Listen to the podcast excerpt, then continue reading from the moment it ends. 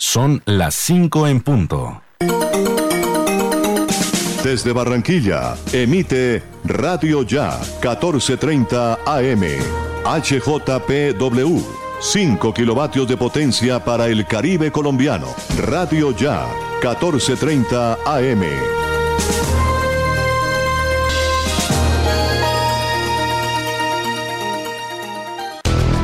www.radioya.com Radio Ya, la radio de Barranquilla.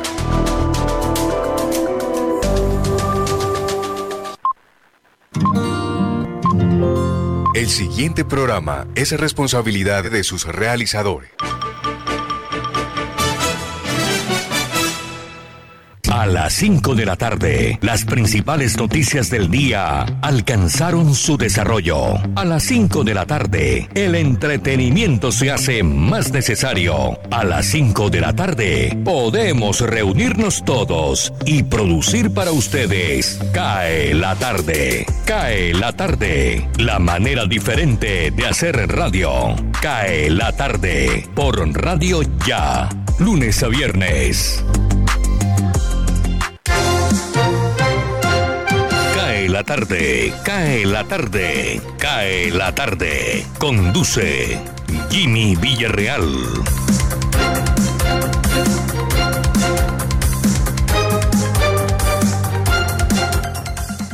Bienvenidos, ¿cómo están ustedes? Esperamos que bien.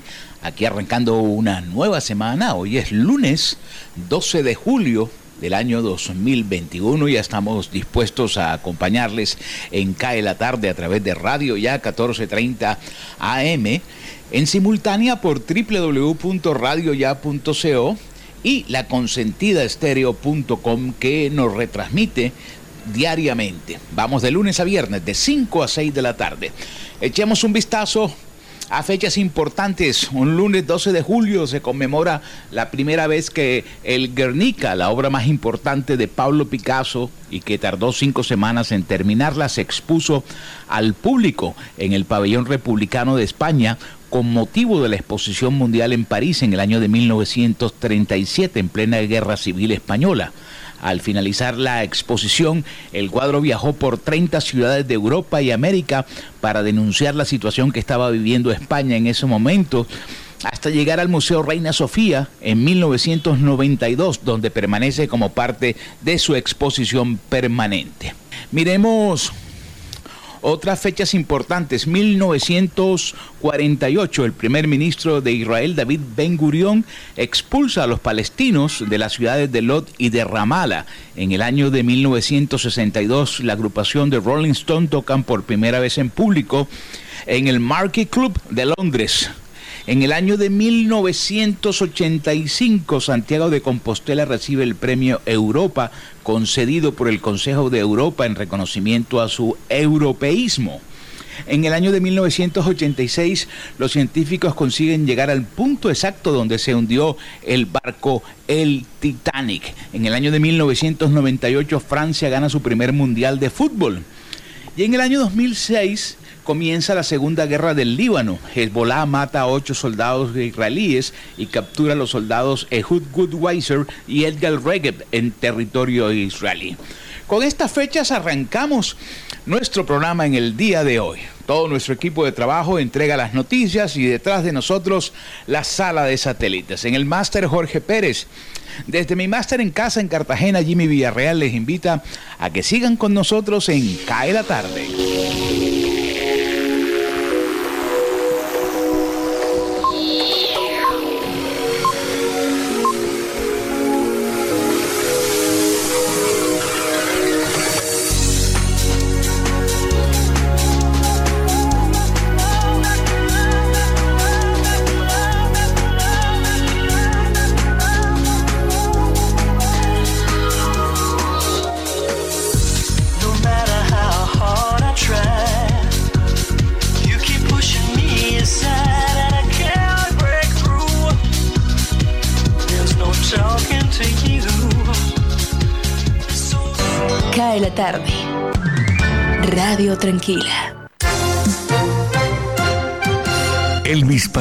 Matute. Atención Barranquilla, 6,7 metros el nuevo bajón en el calado operacional del puerto de Barranquilla. La Dirección General Marítima Adimar, a través de la Capitanía de Puerto, notificó un nuevo bajón en el calado operacional del canal de acceso. Precisó que la decisión fue adoptada de acuerdo con el seguimiento y análisis permanente de las condiciones oceanoatmosféricas en el canal de acceso, con batimetrías, análisis técnicos, variación de las condiciones y análisis de cada una de las embarcaciones correspondiente a la época húmeda, además de la alta sedimentación observada en algunos puntos del canal de acceso, kilómetro 0, kilómetro 05, kilómetro 11, kilómetro 21, que se presenta por factores atmosféricos. La Capitanía señaló que procederá a realizar análisis en la maniobrabilidad de cada embarcación que se encuentren sobre los límites máximos permitidos y se estará informando sobre los avances del sector de acuerdo con las intervenciones y afectaciones que se vienen presentando. Asimismo, se estará informando previamente las consideraciones de seguridad que requieran ser adoptadas.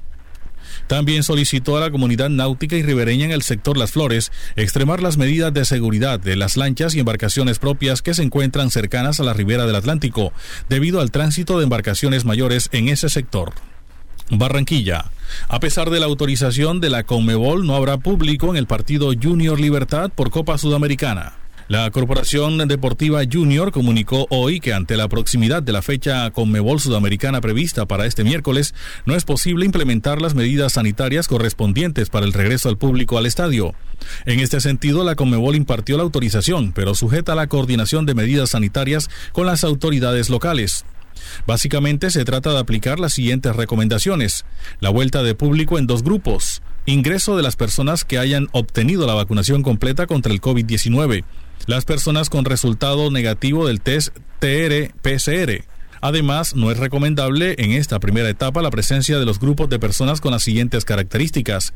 Menores de 18 años, mujeres embarazadas, personas con enfermedades de base. Igualmente recomiendan el regreso al estadio de aquellos que cuenten con una prueba de RT-PCR negativo con al menos 48 horas de vigencia antes del partido. Atención, a 94 asciende la cifra de muertos en el derrumbe del edificio de Miami Dade. Los equipos de búsqueda en el siniestrado edificio residencial en Surfside, en el sur de la Florida, Estados Unidos, rescataron otros cuatro cuerpos, con lo que la cifra provisional de fallecidos por el derrumbe se eleva a 94 en el día de hoy. La alcaldesa del condado Miami-Dade, Daniela Levin Cava, informó en una rueda de prensa que la cifra de desaparecidos por el derrumbe del edificio Champlain Tower South se ubica hoy en 22, mientras que el número de personas localizadas es de 222. Levin Cava señaló que de los 94 cuerpos recuperados entre los escombros del edificio de 12 plantas, 83 han podido ser identificados por las autoridades locales. Los familiares de 80 de estas víctimas identificadas han sido ya notificados. Atención. Denuncian detención de exdiputado opositor venezolano Freddy Guevara. El exdiputado opositor venezolano Freddy Guevara, quien fue acusado de instigar las protestas antigubernamentales de 2017 y posteriormente indultado en agosto del año pasado, fue arrestado hoy, denunció la esposa de Juan Guaidó, Fabiana Rosales. El régimen de Nicolás Maduro en estos momentos se está llevando detenido al diputado Freddy Guevara, escribió Rosales en su cuenta de Twitter, un mensaje replicado por Guaidó. Casi en paralelo y en una transmisión en vivo por Instagram, Freddy Guevara mostró a unos funcionarios policiales encapuchados en una autopista en Caracas rodeando su vehículo. Guevara fue indultado por decreto presidencial el pasado 31 de agosto y abandonó el 9 de septiembre la Embajada de Chile en Caracas, donde se refugió el 4 de noviembre de 2017 tras ser acusado de instigar las protestas antigubernamentales que se registraron ese mismo año. Bogotá. Investigan viajes a Colombia del ex jefe de seguridad del presidente de Haití. En rueda de prensa ofrecida hoy, el director de la Policía General, Jorge Luis Vargas, señaló que una de las aristas más importantes de la investigación que se lleva a cabo por el magnicidio del presidente de Haití, Juvenel Mois, es el de los viajes a Colombia y otros países latinoamericanos del jefe de seguridad presidencial de la isla, el comisionado Dimitri Gerard. Gerard, quien será escuchado por autoridades del país caribeño mañana, habría viajado desde enero hasta mayo pasado además a Ecuador, Panamá y República Dominicana entre enero de 2021 y mayo pasado. Asimismo, se indagan los nexos de su empresa privada de seguridad con la empresa CTU Security, que habría contratado a los exmilitares colombianos. Cae la tarde, cae la tarde, cae la tarde. La voz de América. Noticias del mundo.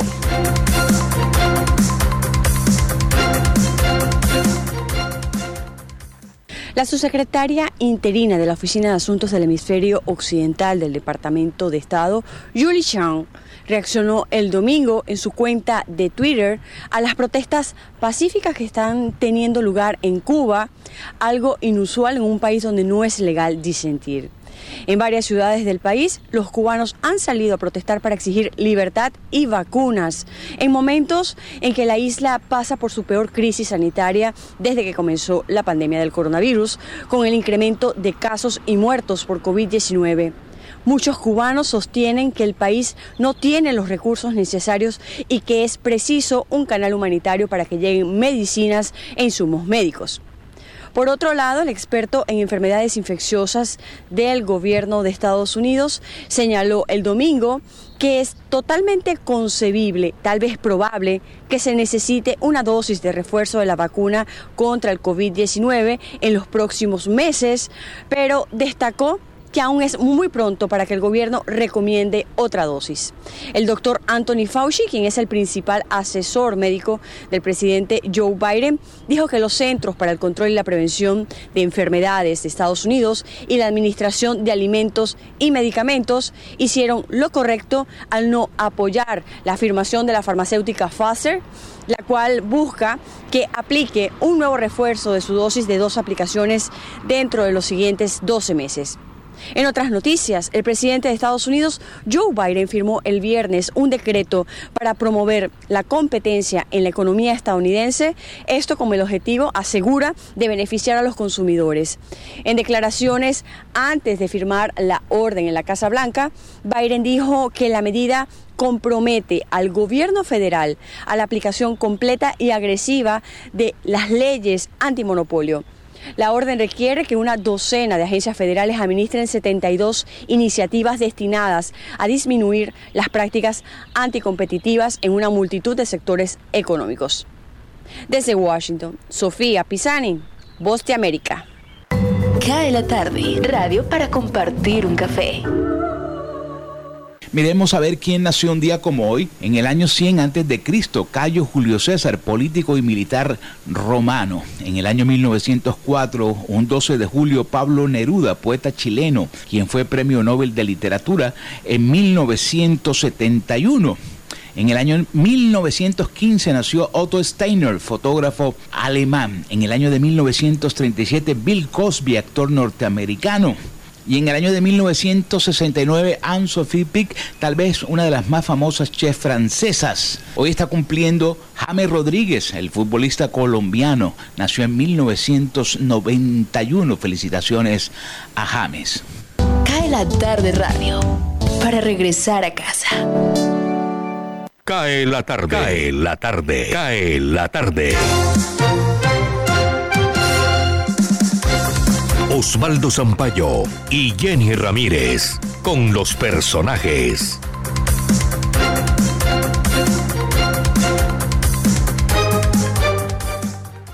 Cae la tarde y aquí están las noticias de hoy. Colombia recibió 408 mil dosis de AstraZeneca y un millón de Sinovac. El país completa casi 22 millones de dosis, de las cuales más de 12 millones son primeras dosis y un poco más de 8 millones segundas dosis. En algunas partes del país se presentan dificultades con las segundas dosis. ¿Cómo está Barranquilla con respecto a este tema? Le preguntamos al secretario de Salud, Humberto Mendoza, quien también exhortó a los ciudadanos a vacunarse. Tenemos dosis únicas de, de Janssen dosis de Sinovac en unos stocks suficientes, amplios en todos los puntos. No tenemos primeras dosis de Pfizer, van a llegar, pero no sería raro que estas primeras dosis de Pfizer que lleguen prioricen niños de 12 a 15 años con comorbilidades y mujeres gestantes. No sabemos, no tenemos todavía la información, pero decirle a los ciudadanos, a los barranquilleros que los resultados con las vacunas de Sinovac, con las vacunas de Janssen, de AstraZeneca, son extremadamente buenos, positivos. Como en este momento eh, no tenemos primeras dosis de Pfizer, estamos colocando 18 a 39 años con comorbilidades vacuna de Janssen, 18 a 49 años, eh, perdón, a 39 años. Recuerden que de 40 años en adelante solo se requiere la cédula, sin o con comorbilidades. En mayores de de 40 y más años no requiere ningún tipo de certificación médica. Y recordemos que la vacunación está sin agendamiento todos los que lleguen son vacunados. Muchas gracias al secretario de Salud de Barranquilla, Humberto Mendoza. Y esta es su buena noticia para Barranquilla, una muy buena noticia. Es el Centro de Bienestar Animal en Juan Mina. Las obras se adjudicarán el otro mes por más de 13.300 millones de pesos y se levantarán en 2.600 metros cuadrados. Está con nosotros la secretaria de Gobierno de Barranquilla, Jennifer Villarreal, para que nos hable de la obra y los servicios que ofrecerá. Va a ser una edificación de un solo piso que va a tener 2.500 96 eh, metros cuadrados. Vamos a tener zona verde, vamos a tener espacios de albergues para caninos, felinos y equinos pero dentro del mismo lugar también vamos a tener espacios para cirugías, maternidades, hospitalizaciones, eh, desparasitaciones, todo ese tipo de actividades, que, de, acciones que necesitamos brindarles a nuestros animalitos que están pasando situaciones difíciles en calle, las vamos a tener en ese mismo lugar. Y mucha atención, mañana llegará la minga indígena de Santa Marta y hará su ingreso a la ciudad por el puente Pomarejo. ¿Qué actividades desarrollará? La secretaria de Gobierno de Barranquilla, Jennifer Villarreal nos presenta el cronograma de actividades. Ya hemos tenido eh, reuniones previas con eh, las personas que también están apoyando al ingreso de, la avenida de la Minga eh, a la ciudad de Barranquilla. estamos haciendo tanto el acompañamiento para la manifestación que se prevé hacer en la ciudad y para el cuidado no solamente de los manifestantes, sino de las personas que no se quieren manifestar.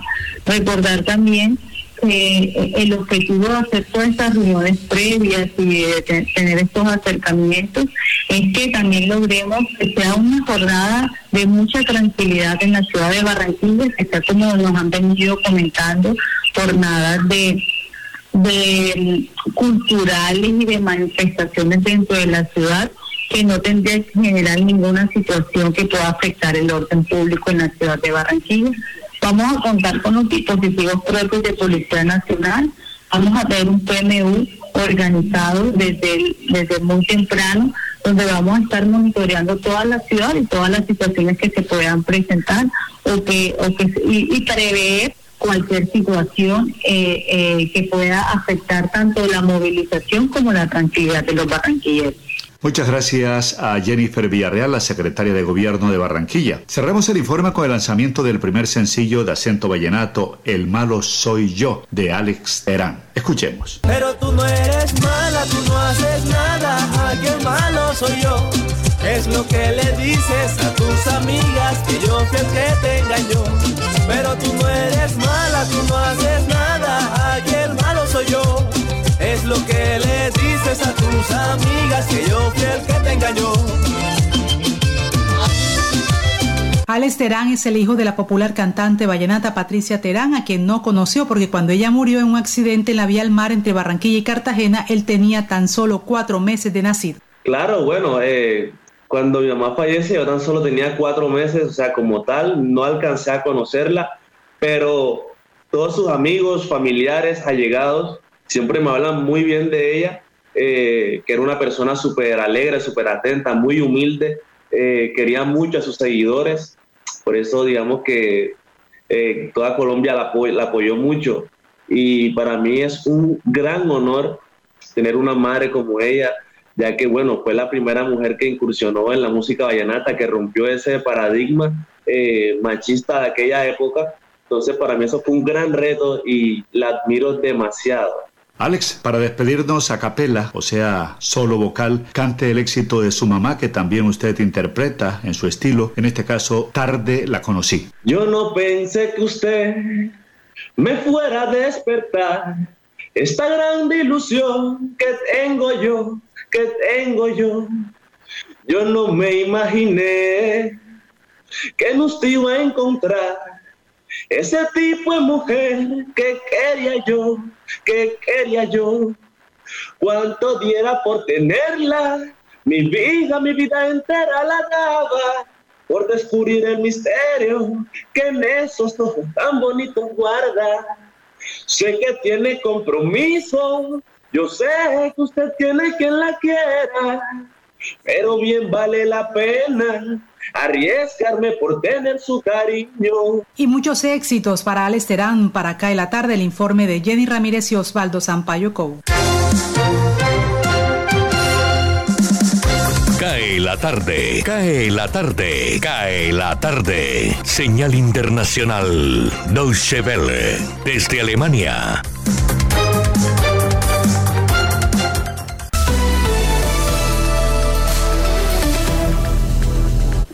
El presidente cubano Miguel Díaz Canel acusó a Estados Unidos de aplicar una política de asfixia económica para provocar estallidos sociales en el país.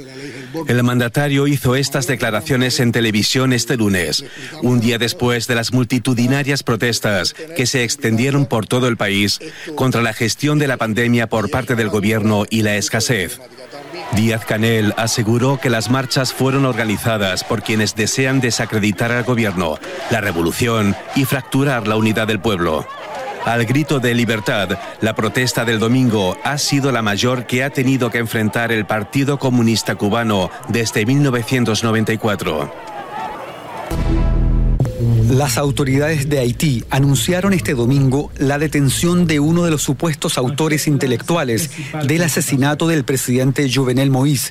Se trata del ciudadano haitiano Emanuel Sanón. El sujeto se suma a otros 18 ciudadanos colombianos acusados de formar parte del comando que supuestamente atacó la residencia presidencial el pasado miércoles.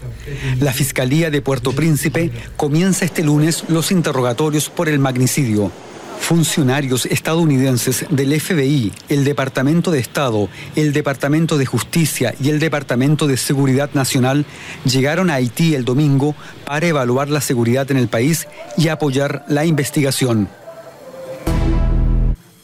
La alta comisionada de la ONU para los Derechos Humanos, Michelle Bachelet, pidió este lunes una justicia reparadora por el legado de la esclavitud y el colonialismo. Ante el Consejo de Derechos Humanos, Bachelet habló de la existencia de un racismo sistémico y dijo que detrás de la violencia racial de hoy en día se encuentra la falta de reconocimiento formal de las responsabilidades de los estados y otros actores que participaron en la esclavitud, la trata transatlántica de esclavos africanos y el colonialismo. En Georgia, en la región del Cáucaso, aumentan las tensiones después de que un camarógrafo que cubría una revuelta anti-gay fuera encontrado muerto en su apartamento. Alexander Lashkarova fue golpeado una semana antes por agresores homófobos mientras cubría la marcha del orgullo LGBT en la capital Tiflis. El domingo, más de 10.000 manifestantes se congregaron ante el Parlamento en repudio al asesinato. Desde la oposición piden la renuncia del gobierno, al que acusan de desamparar a los periodistas y no proteger la libertad de expresión.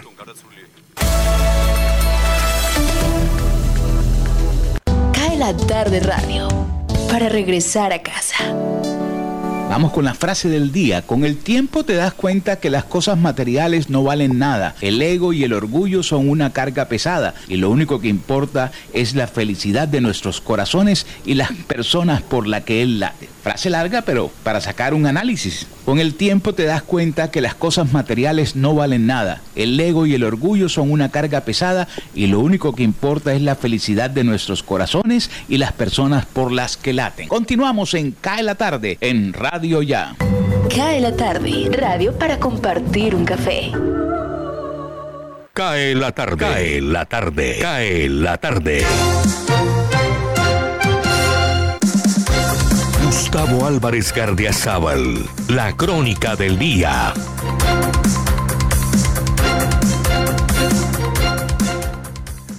El viernes pasado, los colombianos tuvimos la oportunidad de contemplar en toda su magnitud el culiprontismo de algunos funcionarios públicos, quienes, por pretender presentarse ante el país como los promotores o conseguidores de triunfos ajenos, quedaron en el ridículo nacional.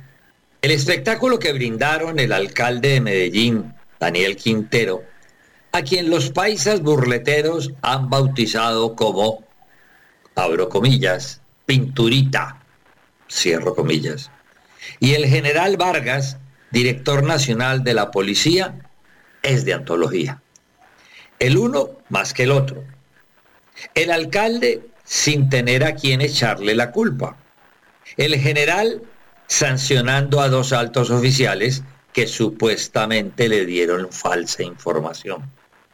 El alcalde, fanfarroneando, dijo en su cuenta de Twitter que el abusador de los niños de una de las guarderías de Buen Comienzo, como se llama la institución social del municipio de Medellín, había sido capturado gracias a una labor conjunta de 150 hombres coordinados desde su despacho. El general, para darse el vitrinazo, hizo lo propio, aunque sin la ampulosidad de pinturita. Los dos oficiales que le hicieron meter la pata a su superior se fueron a vacaciones definitivas. El alcalde, que parecería que se cree sus propias mentiras, está tan fresco y soberbio como si fuese el héroe y no parece dispuesto a aceptar que por su politiquería tan camuflada es el responsable de que la institución Buen Comienzo haya tenido cuatro directores en los 18 meses que lleva de burgomaestre de la capital paisa. Pero el mismo día, el mismo general Vargas, esta vez acompañado del ministro de Defensa, se precipitaron a afirmar que los comandos acusados por la policía de Puerto Príncipe de asesinar al presidente de Haití eran colombianos y dieron suficientes detalles, tan innecesarios como veloces, para hacer generar sospechas sobre por qué lo sabían. Obviamente, haciendo coro también a la acusación. Fue un sobresaliente acto de culiprontismo porque unas horas después, un senador haitiano hizo caer en la cuenta al mundo entero que resultaba muy curioso que en el asalto al palacio del presidente no hubiese ningún policía herido, pero sí habían sido apresados velozmente los presuntos asesinos porque eran unos mercenarios colombianos. Lo que hace pensar al más tonto que podrían haber sido contratados hasta por el propio presidente de ese país para defenderse en la lucha de bandas armadas en que está metido de lleno Haití. El asunto puede ser más complicado, porque la Casa de Nariño ha mandado a dos altos oficiales, subalternos del general Vargas, a investigar el enredo. Y a nivel internacional, el prestigio de bandidos que tenemos los colombianos se cruza culiprontamente con las torpezas diplomáticas del gobierno del presidente Duque. Muchas gracias. Cae la tarde, Radio Blada, para regresar a casa. A esta hora presentemos la temperatura cuando en Cartagena tenemos 32 grados centígrados. Mi estimado Jorge, ¿cuál es la temperatura en Barranquilla? Muy buenas tardes, Jimmy. Cordialísimo saludo para usted, para la amable audiencia de Cae la tarde. 5.28 minutos. A esta hora tenemos una temperatura de 28 grados centígrados en la ciudad de Barranquilla cielo parcialmente eh, soleado en Barranquilla. Después de las 6 de la tarde hay una probabilidad de lluvia de un 4%, 4% de probabilidad de lluvia después de las 6 de la tarde. Tendremos una temperatura mínima en horas de la noche de 25 grados centígrados. La sensación térmica a esta hora es de 32 grados centígrados. La visibilidad en el Ernesto Cortizos es de 9,6 kilómetros la humedad del 78%, vientos de 14 kilómetros por hora y para el tema que siempre están pendientes las damas oyentes de Cae la Tarde, el tema de la fase lunar. Está luna nueva y totalmente visible. El estado del tiempo en Cae la Tarde.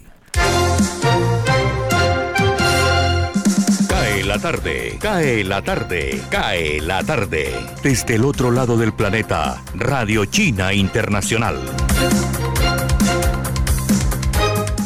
Esta es Radio Internacional de China. Jefe anticorrupción de China ha enfatizado la mejora de la conducta, el endurecimiento de la disciplina y la lucha contra la corrupción, con la conciencia política de que este es un viaje sin fin. Chao Lechi, miembro del Comité Permanente del Buró Político del Comité Central del Partido Comunista de China y secretario de la Comisión Central de Control Disciplinario del Partido Comunista de China, hizo las declaraciones durante una gira de inspección en la provincia de Jilin, noreste de China, del pasado viernes al domingo.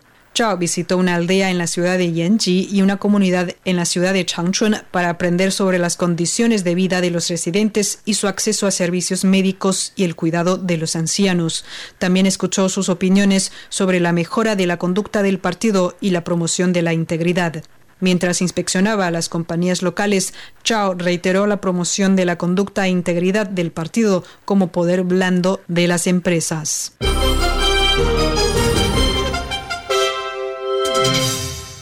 El consejero de Estado y ministro de Relaciones Exteriores de China, Wang Yi, asistió el pasado domingo a una recepción con motivo del vigésimo aniversario de la firma del Tratado de Buena Vecindad y Cooperación Amistosa entre China y Rusia.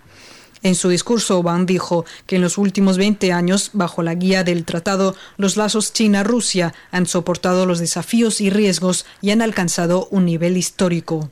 Los dos países deben profundizar la confianza política mutua, impulsar la cooperación pragmática, intensificar los intercambios culturales y entre personas y fortalecer la coordinación estratégica para escribir un capítulo más emocionante en las relaciones bilaterales en un nuevo punto de partida histórico, dijo Wang el embajador ruso en China, Andrei Denisov, dijo que el mes pasado los dos jefes de Estado emitieron una declaración conjunta en la que decidieron extender el tratado y fijar objetivos de desarrollo más ambiciosos para la cooperación entre los dos países. Denisov dijo que Rusia trabajará con China para realizar su máximo esfuerzo para lograr los nuevos objetivos.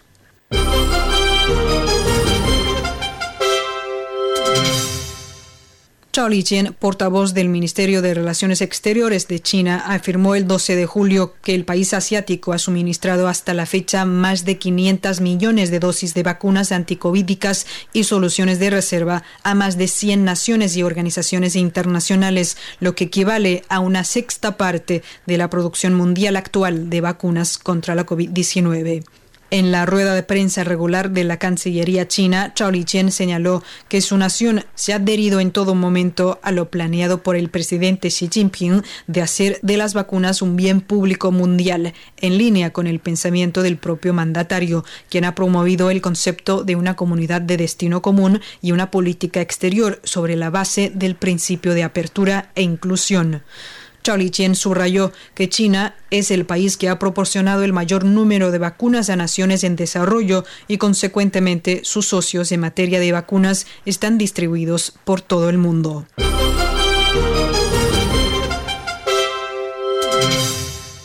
Cae la tarde, Radio Blada, para regresar a casa. Hacemos la pausa acostumbrada, vamos a un break. Ya continuamos en Cae la tarde en Radio Ya Radio Tranquila para compartir en familia.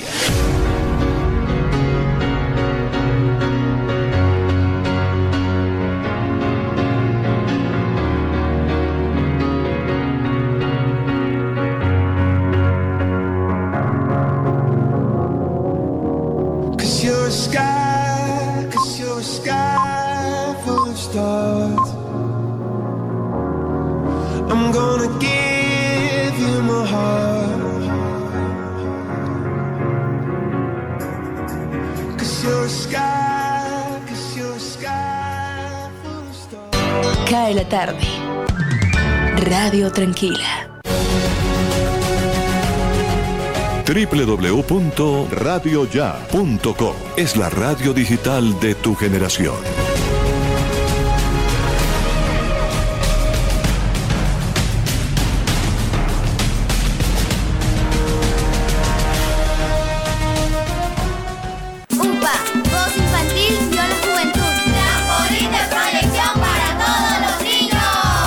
Unidad Porteña de Aprendizaje UPA, formalización del proceso Voz Infantil o la Juventud en Puerto Colombia, es una institución educativa con énfasis en comunicación y orientada por una filosofía mariana carmelita. Contamos con capilla, emisora virtual y el único observatorio astronómico de la región Caribe. Para mayores informes, comuníquese al teléfono 309-9312 o al 318-3037 246. La Unidad Porteña de Aprendizaje UPA está ubicada en la calle 4A, número 1328, en Puerto Colombia. Unidad Porteña de Aprendizaje UPA, un proyecto de amor.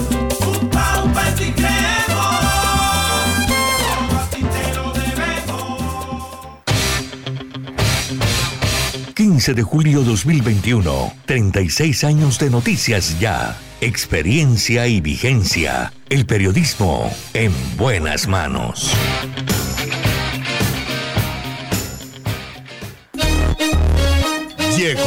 La tienda express, el más espectacular programa de fidelidad para tenderos y consumidor final. La tienda express, módulo de mercadeo y radio promocional multimarcas que se comunica con los tenderos a través de la radio y visita las tiendas sembrando su producto.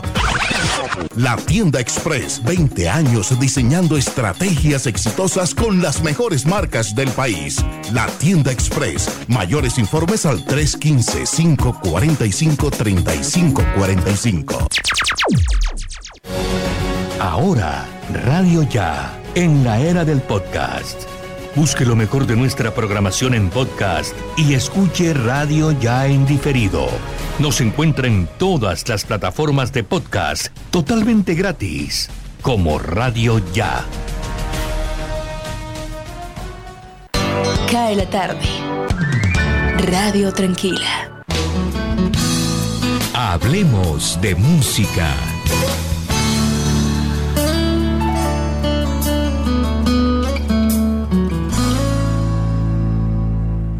Le saluda Edgar Hosman desde Londonderry, en la costa este de los Estados Unidos. El sonido llega de Madagascar hoy. Aquí están los cinco Surfing o sencillamente los Surfing, agrupación que nació en 1958 tratando de emular a los famosos Platter. En 1963 su sonido conquistó Europa. Fueron invitados a París a la inauguración del segundo canal de televisión de Francia. Llegaron para quedarse. Grabaron en 1965 el tema que les presento hoy. Tú serás mi baby.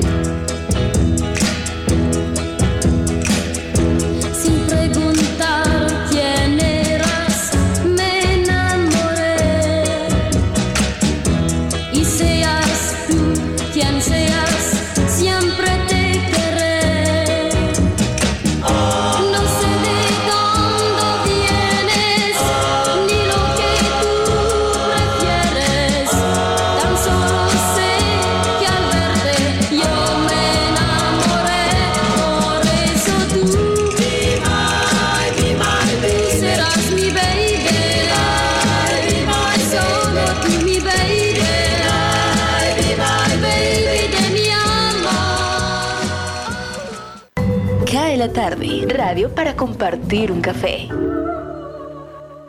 Cae la tarde. Radio Blada. Para regresar a casa. Comenzamos semana, vamos con el reporte de COVID-19 a nivel nacional, lo presenta nuestro compañero Jorge Pérez. Gracias, Jimmy. Continuamos aquí en CAE la tarde cuando son las 5.38 minutos. El reporte del Ministerio de Salud, el reporte del COVID-19, hoy 12 de julio, nos entrega que hay 18.650 nuevos casos de COVID. 509 personas fallecieron en las últimas horas a consecuencia del COVID-19. 21.907 personas recuperadas. Se han realizado 54.184 muestras de PCR 40.708 y de antígeno 13.476. En total, en lo que va corrido de la pandemia, 4.276.465 personas se han recuperado de este peligroso virus. 113.335 personas han perdido la vida por, el, por a consecuencias del COVID-19. 128.004 casos activos se mantienen de COVID-19. Detallamos por ciudades y departamentos, como siempre, como todas las tardes. Bogotá registra 3.780 nuevos casos. Antioquia, 2.528. Valle, 1.650. Cundinamarca, 1.034. Cartagena, 1.002 nuevos casos. Vamos a las ciudades de la costa de departamentos. Córdoba, 452 nuevos casos. Santa Marta, 395 nuevos casos. Barranquilla, atención, 353 nuevos casos. Sucre, 323. El departamento del Cesar, 255 casos. Aquí en el departamento del Atlántico, 226 nuevos casos. En La Guajira, 170 casos. En el departamento del Magdalena, 82. En Bolívar, 75 casos. Y en San Andrés Islas, 6 casos nuevos de COVID-19. Como les decíamos, aquí en el departamento del Atlántico eh, se han registrado en Barranquilla 353 nuevos casos y en los municipios 226 para un total de 579 casos en el departamento. Ocho personas perdieron la vida en las últimas horas a consecuencias del COVID-19, cuatro en Barranquilla, dos en el municipio de Soledad, uno en Sabana Grande y Uciacuri. El reporte del COVID en CAE la tarde. Cadena de noticias.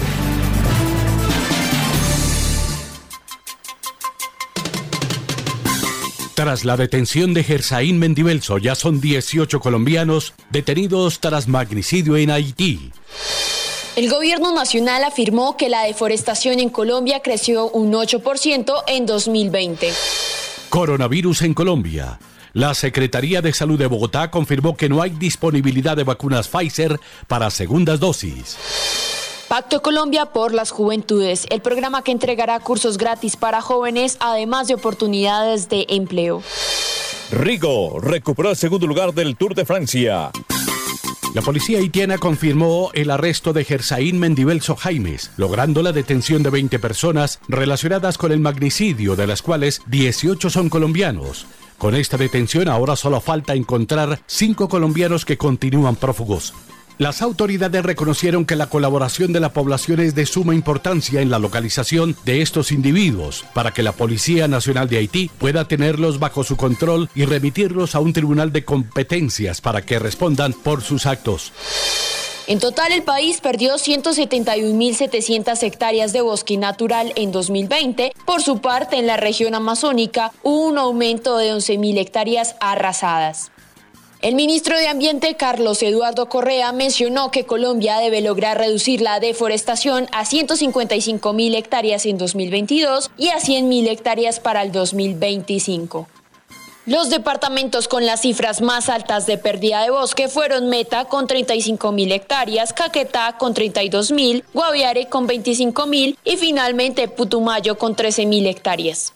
Dentro de las principales razones de esta deforestación de bosques se encuentra la usurpación y acaparamiento de tierras, las prácticas insostenibles de ganadería extensiva, la ampliación de las fronteras agrícolas en áreas no permitidas y los cultivos de uso ilícito. El Ministerio de Salud en su más reciente balance de casos de coronavirus informó que en las últimas horas en Colombia se registraron 19.423 nuevos contagios y 528 muertos, llevando la cifra total de fallecidos a 112.826. En el país se han aplicado más de 21 millones de vacunas contra el COVID-19 y van 8.854.755 colombianos inmunizados con ambas dosis. En el mundo, lamentablemente, han muerto 4 millones de personas, siendo Estados Unidos el país con más número de muertos y contagios. El presidente Iván Duque anunció 10.000 cupos para la formación titulada en programas STEAM, cerca de 880.000 cupos para formación en habilidades digitales y más de 400.000 cupos para la formación en industrias creativas, además de 250.000 cupos para programas de bilingüismo. Asimismo, dijo que se destinarán 20 mil millones de pesos del Fondo Emprender para crear 250 empresas y lograr 110 mil jóvenes capacitados en cultura emprendedora. El anuncio sobre empleabilidad se relaciona con que en agosto se realizará la Feria Expo Empleo Joven, que contará con más de 12 mil vacantes, buscando que 172 mil jóvenes encuentren un empleo estable y formal gracias a la Agencia Pública de Empleo. Gracias a un trabajo articulado en los meses de mayo y junio, la Alcaldía de Bogotá y la CAR lograron la concertación de temas ambientales del Plan de Ordenamiento Territorial, el Renacer de Bogotá 2022-2035, que tiene un enfoque ambiental y además se realiza colectivamente con los ciudadanos. La alcaldesa de Bogotá, Claudia López, manifestó que el POT del Renacer de Bogotá honra y amplía la ruralidad y amplía las áreas protegidas, fortalece y amplía la estructura ecológica principal. La etapa 15 del Tour de Francia 2021 disputada este domingo entre Seret y Andorra la Vieja de 191 kilómetros dejó buenas noticias para los ciclistas colombianos, especialmente para Rigobert Urán, quien recuperó el segundo lugar en la clasificación general que lidera Tadej Pogachar. Urán está a 5.18 de líder y el tercero es el danés Jonas Vingegaard a 5.32. Por delante del ecuatoriano Richard Carapaz que está a 5.33. El ganador de la etapa fue el estadounidense Seb Kuss. Cae la tarde. Radio Tranquila.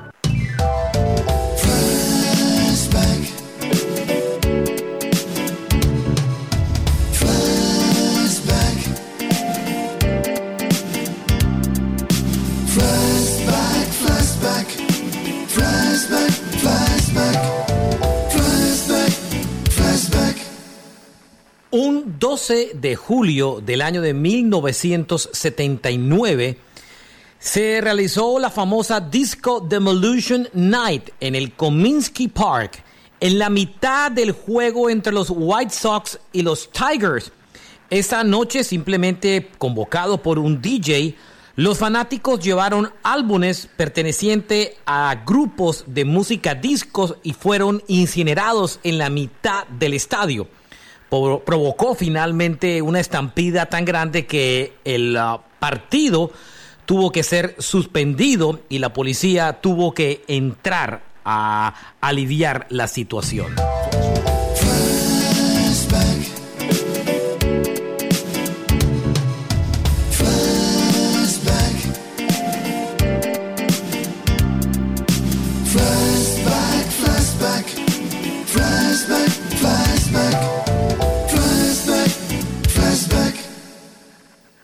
Indicadores económicos.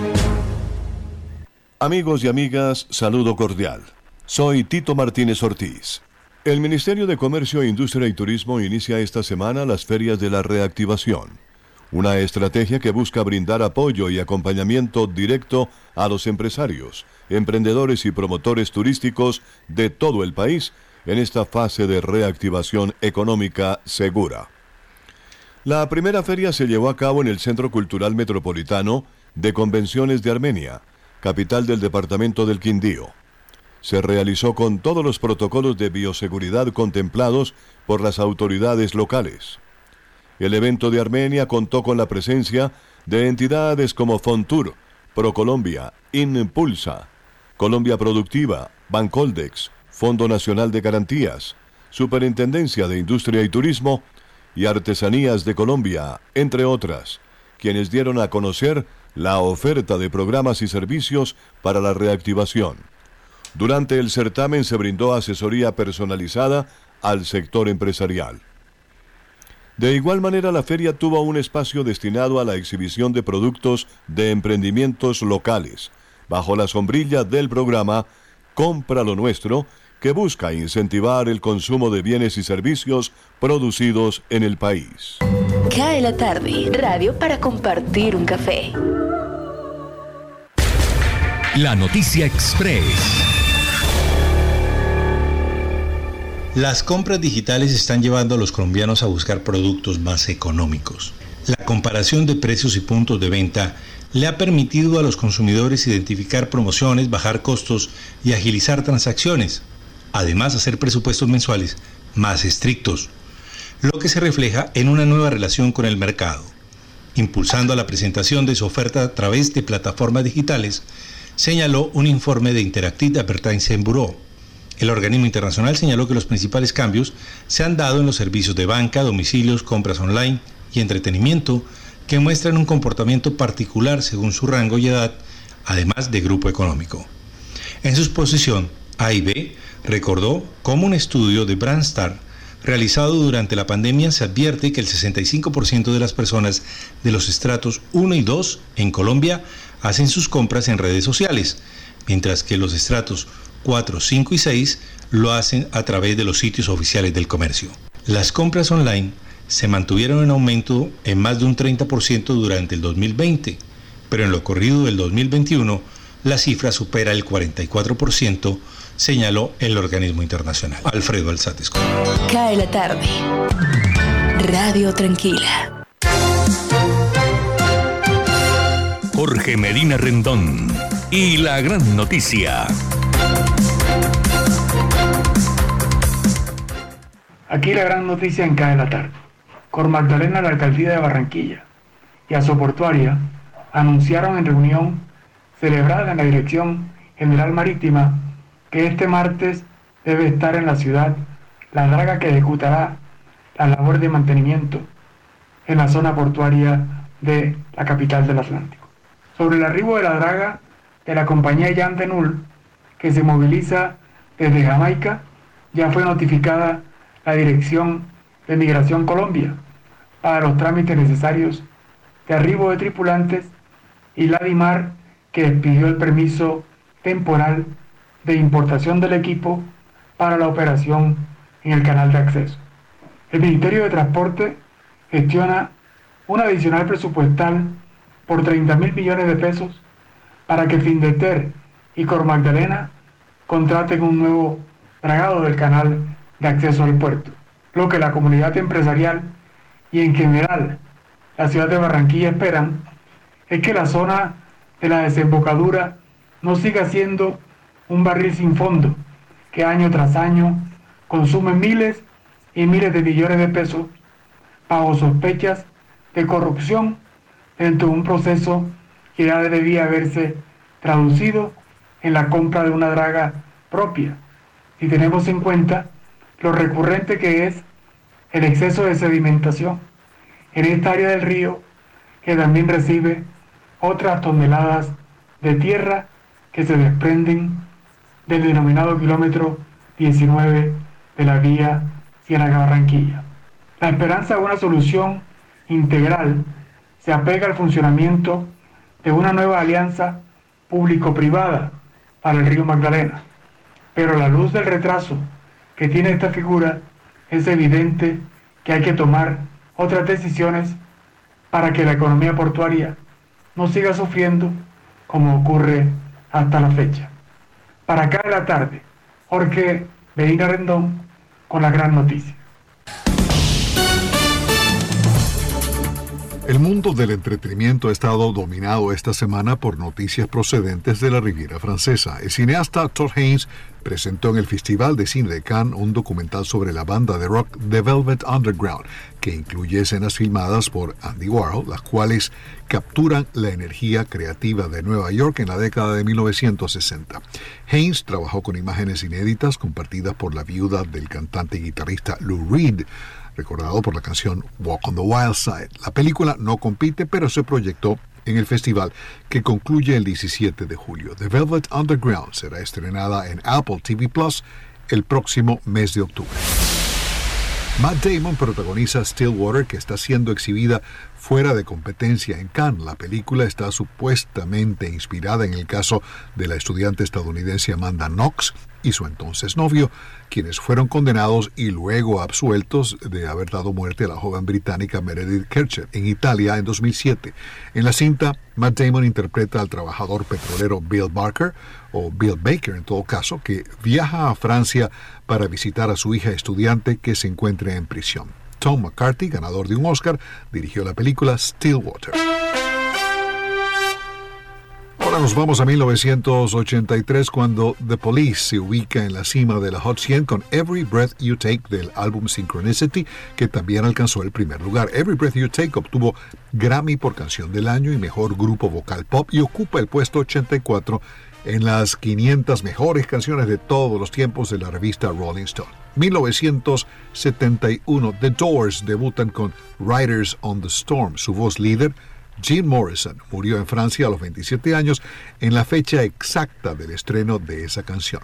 1983, Peebo Bryson y Roberta Flack debutan en las 100 calientes con Tonight I Celebrate My Love for You. El tema fue incluido en la telenovela estadounidense Days Over Lives. Y en 1955, Bill Haley and His Comets llegan a la cima de las carteleras de temas más vendidos de Rocola y de disc jockeys de la revista Billboard con Rock Around the Clock. La célebre canción fue utilizada en la apertura de la comedia televisiva Happy Days décadas después. Rock Around the Clock ocupa el puesto 159 en las 500 mejores canciones de todos los tiempos de la revista Rolling Stone. Bill Haley and his Comets. One, two, three o'clock, four o'clock, rock. Five, six, seven o'clock, eight o'clock, rock. Nine, ten, eleven o'clock, twelve o'clock, rock. We're gonna rock around the clock tonight. Put your glad rags on, join me home. We'll have some fun when the clock strikes one. We're gonna rock around the clock tonight.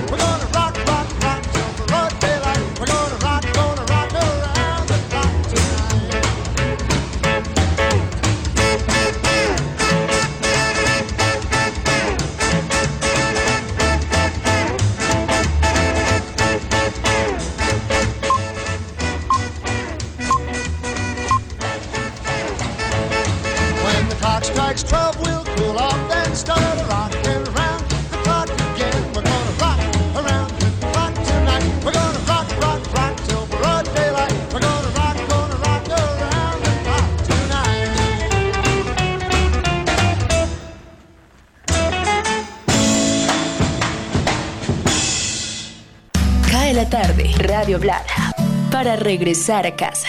Es todo por el momento. Regresaremos mañana, Dios mediante, a las 5 en punto a compartir esta señal a través de Radio Ya 1430 AM en simultánea por www.radioya.co. Quiero agradecer a todos los oyentes que sacan una hora para compartir con nosotros este programa y recordarles a los que no tuvieron tiempo de sintonizarnos y llegan al final del mismo que lo pueden escuchar completo en su plataforma de podcast totalmente gratis. Jimmy Villarreal les dice como siempre, mañana esperamos hacerlo mucho mejor. Feliz noche.